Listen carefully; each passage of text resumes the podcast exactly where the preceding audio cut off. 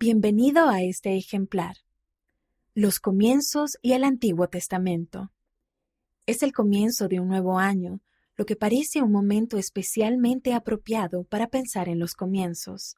Este año, el Antiguo Testamento y la perla de gran precio nos llevarán a recorrer algunos de los comienzos más significativos y extraordinarios conocidos por la humanidad. Podemos conocer mejor a Jesucristo, que estaba con el Padre en el principio. Podemos leer sobre la creación del mundo y el comienzo de la vida terrenal.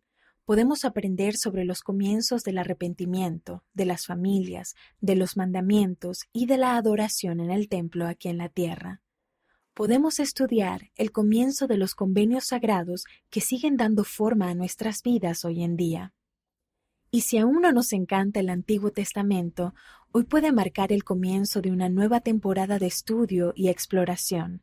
En la página 12 comparto algunas verdades que me ayudaron a entusiasmarme más con este libro de escrituras y a ver sus enseñanzas con energía y propósitos renovados.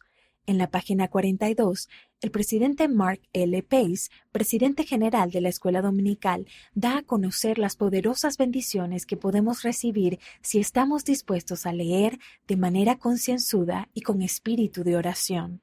Por encima de todo, recordemos que una vida de nuevos comienzos es posible gracias a Jesucristo.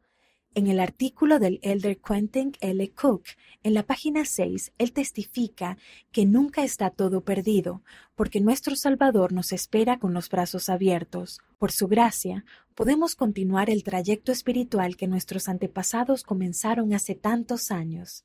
Espero que este año esté lleno de maravillosos comienzos para cada uno de nosotros. Marisa Whittison, editora administrativa auxiliar de la aplicación Vivir el Evangelio.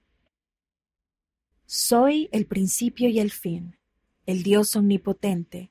He creado estas cosas por medio de mi unigénito. Sí, en el principio creé los cielos y la tierra sobre la cual estás. Moisés capítulo 2 versículo 1.